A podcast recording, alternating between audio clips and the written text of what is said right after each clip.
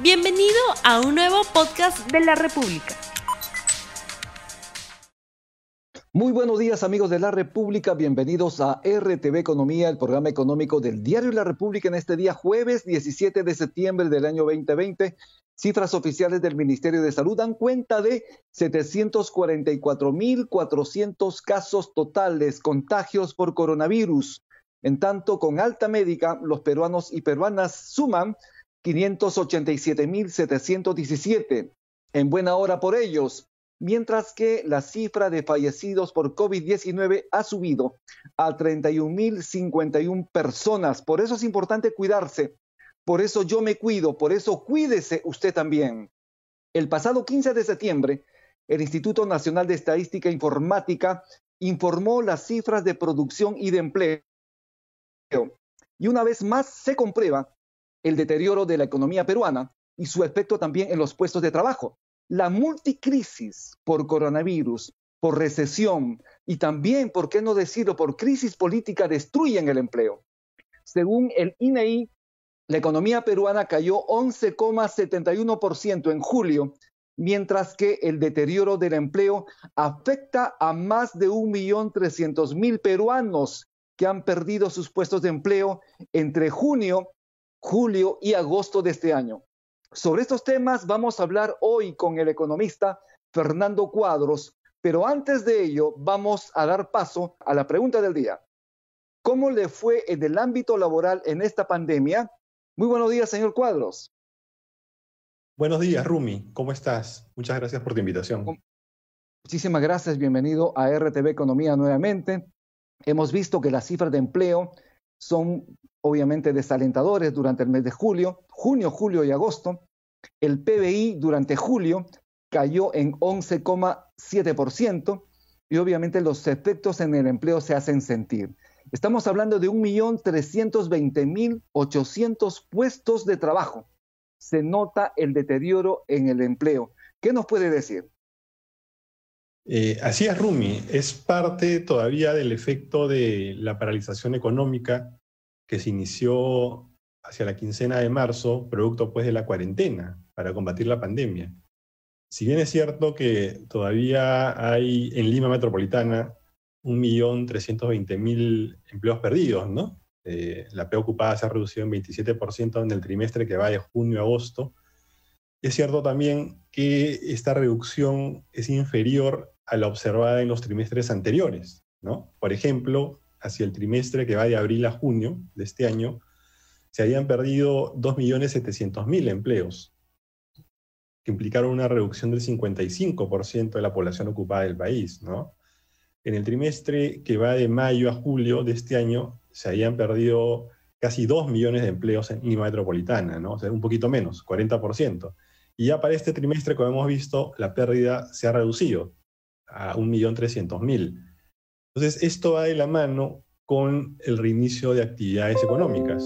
Eh, hay que recordar que el último trimestre cubre eh, los meses de junio, julio y agosto, ¿no? Y hasta el 30 de junio todavía había una cuarentena generalizada en el país. Entonces todavía se está recogiendo ese efecto, ¿no? Hay que tomar en cuenta también eh, que en julio y agosto el reinicio de actividades todavía ha sido gradual, ¿no? Y hay segmentos de la economía nacional que aún no, no han podido, pues, eh, digamos que reiniciarse porque la pandemia, pues, no, no ha podido ser controlada, ¿no? Entonces vemos que los resultados siguen siendo negativos, pero son menos negativos que en meses anteriores, lo cual va de la mano, pues, con también la menor caída del PBI, que eh, se redujo en casi 12% en, en julio, pero es una cifra menor pues al observado en abril, ¿no? casi 40%, mayo, junio, con cifras de entre el 32 y el menos 18%. ¿no? Entonces, eh, seguimos cayendo, pero un poquito menos. Así es, estamos cayendo, pero un poquito menos. En buena hora, si es que se están recuperando los empleos. Aunque este millón 320 mil 800 peruanos están sin trabajo, estamos hablando de una cifra de Lima metropolitana. Que la gente entienda que este millón 320 mil 800 puestos eh, que, se han perdido son de Lima Metropolitana, pero ¿en cuánto se estima la pérdida del empleo a nivel nacional? Mira, a nivel nacional, en el trimestre más álgido de, la pandemia y de la paralización económica, que fue el segundo trimestre del año, de abril a junio, se llegaron a perder 6.700.000 empleos, ¿no? Casi, es abultadísimo. Casi 7 millones de empleos, ¿no? Que implicaron una reducción del más o menos el 40% de, de la preocupada nacional, ¿no? Que es toda la gente, pues, eh, digamos, que se vio obligada a, cumplir la cuarentena, sobre todo gente con un empleo independiente, autónomo, ¿no? Que no pudo salir de su casa, ¿no? Que dejó su empleo de lado, gente que tenía un empleo informal como asalariado, eh, y gente pues, que también perdió su empleo formal o entró en suspensión perfecta de labores. Hay que recordar que en el punto más alto de la cuarentena, hacia mediados de junio, se llegaron a perder 260.000 empleos formales privados en términos netos, ¿no? Eh, y hubo 300.000 personas en suspensión perfecta de labores. Entonces hablamos de 560.000 trabajadores formales que se quedaron sin ingresos laborales, ya sea por pérdida de empleo o por ingresar a la licencia sin goce de haber, dada por la suspensión perfecta de labores. A la fecha, todavía hay 119.000 empleos a nivel nacional formales en el sector privado que eh, no se han recuperado, ¿no? Entonces, todavía estamos en una situación complicada y los que han ingresado muchas veces han, han reingresado a, a, un puesto en peores condiciones, ¿no? Gente que tenía un empleo independiente ha vuelto a ser empleo independiente, pero ahora eh, vende menos por la menor demanda ¿no? en, la economía.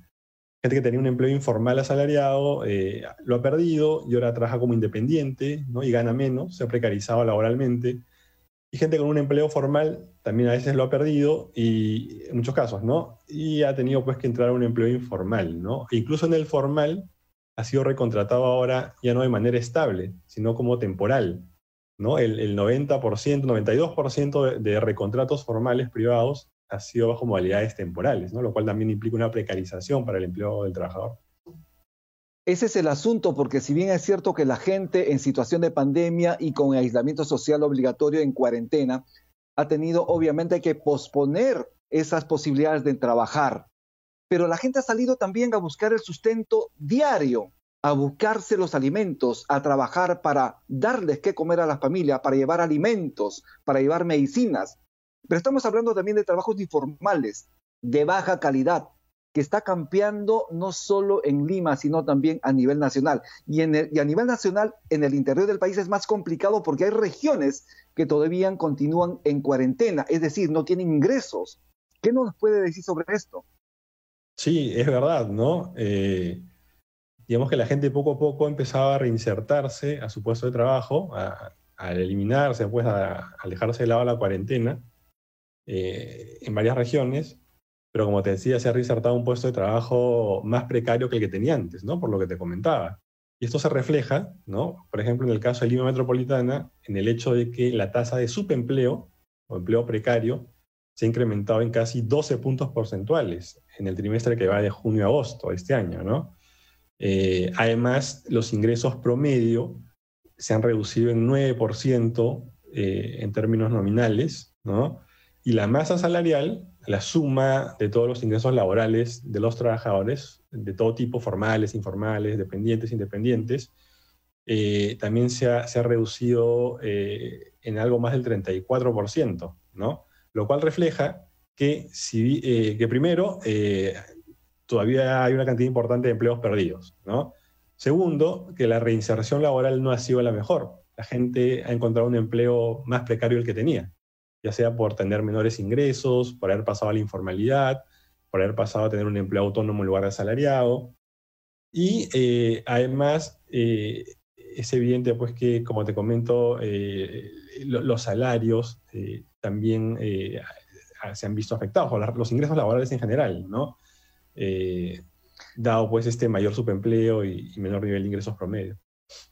A propósito, estás hablando de subempleo entre junio, julio y agosto, según cifras del INAI, eh, la población subempleada era de 1.747.000 peruanos y pasa a ese siguiente trimestre de junio, julio, agosto a 1.927.000 peruanos. Estamos hablando entonces de 180.000 700 peruanos que están en condición de subempleo, es decir, empleos de baja calidad, empleos sin beneficios laborales.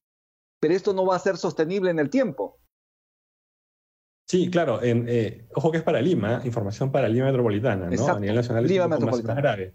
Entonces, claro, como te decía, ahí la tasa de subempleo ha crecido en 12 puntos porcentuales, ¿no? Ha pasado del 33% al 45% a nivel de Lima Metropolitana, ¿no? Y el desempleo pasó del casi el 6% hacia cerca del 16%, ¿no? Eh, y hay mucha gente también que está todavía en condición de inactividad, ¿no? Que pasó de tener un empleo a estar inactivos, a no tener empleo ni a poder buscar empleo, ¿no? Hablamos de 1.064.000 personas, ¿no? Que están en condición de inactividad, que no trabajan ni buscan trabajo. Muchas de ellas probablemente porque están en una cuarentena voluntaria, ¿no? Y no, no quieren arriesgar su salud. Eh, otras porque no ven la posibilidad todavía de, reinsertarse, ¿no? Eh, entonces eh, se mantienen en esta condición de inactividad. Entonces los indicadores laborales todavía son complicados a nivel de la capital y a nivel nacional.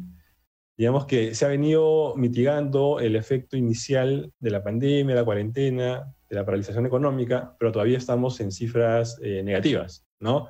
Y además eh, la reinserción no se ha dado de la mejor manera. Hemos pasado a tener un, mayor nivel de empleo precario. Y hay que recordar que el subempleo mide el empleo precario en la línea de eh, no poder cubrir por lo menos la mitad de la canasta básica de consumo familiar. Pero eh, la informalidad laboral es un problema mayor todavía, ¿no? hay gente que cubre la mitad de la canasta básica de consumo familiar, pero que no está declarada en planilla, por ejemplo, ¿no? O tiene un empleo independiente donde no, no declara rentas, tributos. Entonces tenemos una situación bastante compleja. En el caso del ingreso promedio mensual, es decir, de la remuneración de los ingresos en dinero que recibe la gente, los trabajadores, entre junio, julio y agosto en promedio era de 1.717 soles. Y esto pasó a junio, julio y agosto, el trimestre que estamos analizando, a 1.562 soles, es decir, menos dinero de un trimestre a otro, de 154 soles aproximadamente. Esto ya se venía a venir. Sin embargo, la gente dice es preferible tener un trabajo, aunque sea de mala calidad, que no tenerlo. Pero esto no es sostenible, como lo decía hace un momento. Necesitamos, por lo tanto, qué tipo de políticas relacionadas al empleo para que esto de alguna forma podría revertirse. Bueno, es que en realidad todo, todo depende ¿no? Eh, de poder controlar la pandemia, poder controlar eh, o la epidemia en el caso peruano. ¿no? Eh, ese es el primer requisito para poder tener una reactivación económica de verdad. ¿no? Hay que recordar pues, que, hay regiones que siguen en cuarentena, hay actividades que siguen paralizadas. ¿Y esto por qué? Porque todavía no se ha podido controlar el problema. ¿no? Entonces, primer punto, primera tarea controlar eh, el número de contagios y de fallecidos. Se ve que se ha venido reduciendo, pero bueno, no hay que bajar la guardia porque a veces estas epidemias son cíclicas, ¿no? Entonces eh, puede haber un nuevo golpe. Ese es el primer tema, controlar eh, esta situación. Y segundo, por el lado del empleo formal, por ejemplo, fiscalizar pues que, la contratación o la recontratación de trabajadores eh, sea bajo lo que manda la norma, ¿no? Como te decía, 90 por, 92% de los reinsertados laborales formales privados lo ha hecho bajo un contrato temporal, cuando la regla debería ser que tengan un contrato estable, ¿no? Entonces es muy probable que haya una desnaturalización del uso de esos contratos, ¿no? Por lo que sería importante ahí la fiscalización laboral de la SUNAFIL eh, para el buen uso de estas modalidades, ¿no? Eh, es extraño pues que casi la totalidad de recontratados, eh, digamos, eh, haya accedido a, un empleo formal bajo una modalidad temporal, ¿no? Y, en cuanto al resto de actividades, ¿no? Eh, pues se requieren de, políticas de formalización laboral, formalización tributaria, políticas de promoción de la productividad, ¿no? simplificación de trámites de formalización, eh, acceso a financiamiento, eh, acceso a, innovaciones, mejoras tecnológicas y demás que permitan eh, a las empresas y a los emprendimientos autónomos ¿no? ir recuperándose de a pocos. Pero como te digo, hay gente que ha vuelto a abrir su negocio, pero que no tiene demanda, porque hay gente que no sale, ¿no? que ha decidido seguir una cuarentena voluntaria, ¿no? porque se expone menos, sale lo mínimo. Eh, entonces, mientras no se controle ese problema, como te digo, eh, por más que se reactiven eh, las ramas de la economía, las diversas ramas, si no hay demanda o la demanda es menor, las empresas van a tener menores ventas, menores ingresos, y esto va a afectar pues, los ingresos de los autónomos y, y probablemente las condiciones laborales de los dependientes formales incluso también. Esto es RTV Economía, el programa económico del Diario de la República. Hemos lanzado un sondeo, una pregunta al inicio del programa. Tenemos ya los resultados, lo vamos a ver en pantalla. La pregunta es, ¿cómo le fue en el ámbito laboral en esta pandemia? Nuevamente, ¿cómo le fue en el ámbito laboral en esta pandemia? Perdió su trabajo 57%, le redujeron el sueldo 20%, todo va bien 20%. ¿Qué opina usted? Señor Fernando Cuadros, a este resultado que nos da este sondeo rápido realizado por la República entre los seguidores de nuestras páginas y nuestras multiplataformas? Mira, parece que ha sido un sondeo bastante acertado, ¿no? Porque ahí como conversábamos al inicio, en el trimestre que va de abril a junio, que fue el más duro, ¿no? Por la paralización económica, dada la cuarentena, la población ocupada, la población con empleo se redujo en 55%, ¿no? Es una cifra similar pues a, a la que se refiere a, las personas que indican haber perdido su empleo, ¿no? sí, efectivamente, poco más de la mitad de la población en Lima Metropolitana perdió su empleo, y a nivel nacional el 40%, ¿no? Y en muchos casos no lo perdió porque se incumplió la cuarentena y, siguió laborando, ¿no? De, manera informal. Pero el efecto ha sido, ha sido grande, ¿no? Eh, y, actualmente todavía a nivel de Lima hay un 16% de, de desempleo, y eh, un incremento del 41% de la población inactiva, que no trabaja ni busca trabajo, ¿no? Porque no encuentra las oportunidades o porque ha decidido pues, quedarse en su casa y no exponerse, si es población de riesgo en muchos casos, ¿no?